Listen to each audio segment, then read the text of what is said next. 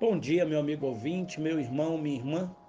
Hoje eu quero compartilhar com vocês a passagem do livro de Hebreus, capítulo 12, o versículo 1 e 2, que lemos assim: Livremos-nos de todo o peso do pecado, que tão firmemente se apega a nós e corramos com perseverança a carreira que nos está proposta, olhando firmemente para o Autor e Consumador da fé Jesus Cristo. O que você leva na mochila? Jesus instruiu seus discípulos a levarem suas viagens missionárias apenas o que lhes fosse absolutamente indispensável.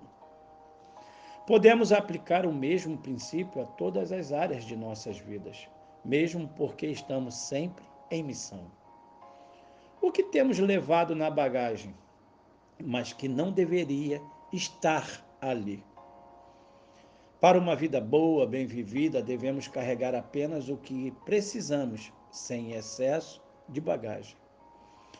O que há na nossa mala ou mochila? Pode ser que carreguemos rancores contra os que não nos ajudaram, embora eles pudessem.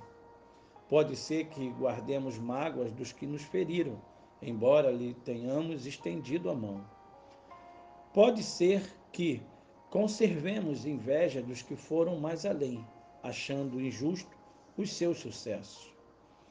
Pode ser que cultivemos hábitos que nos destroem, mas assim mesmo não os abandonamos. Pode ser que protejamos medos que nos cerceiam de voar. Pode ser que estejamos sempre olhando para trás quando na verdade a nossa vida se desenrola agora, para a frente e para o futuro. Pode ser que mantenhamos culpas por pecados que não confessamos ou culpas que Deus já nos perdoou. Se temos levado o que não devemos, temos caminhado devagar demais. Se a mochila está pesada, é hora de esvaziá-la. Se o pecado nos domina, é hora de confessar. Então caminharemos mais leves e mais rápidos. Ainda assim, ninguém pode achar que falhou em sua missão neste mundo se aliviou o fardo de outra pessoa. É, meu amigo.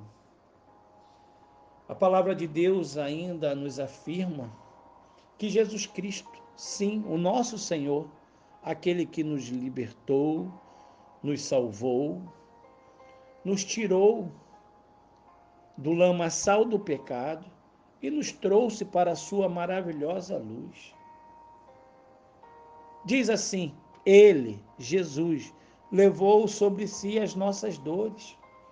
O castigo que nos traz a paz estava sobre ele, sobre suas feridas. Nós somos sarados, somos libertos, curados. Então, esvazie a sua mochila do orgulho, da soberba, alivie o peso, o peso da culpa, do pecado, da amargura, da tristeza.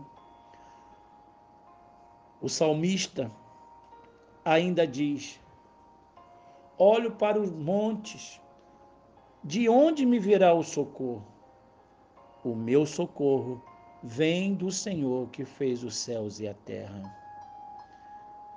Neste dia, também profetize sobre sua vida. O seu socorro vem do Senhor que fez os céus e a terra. Que Deus te abençoe, que Deus te ajude.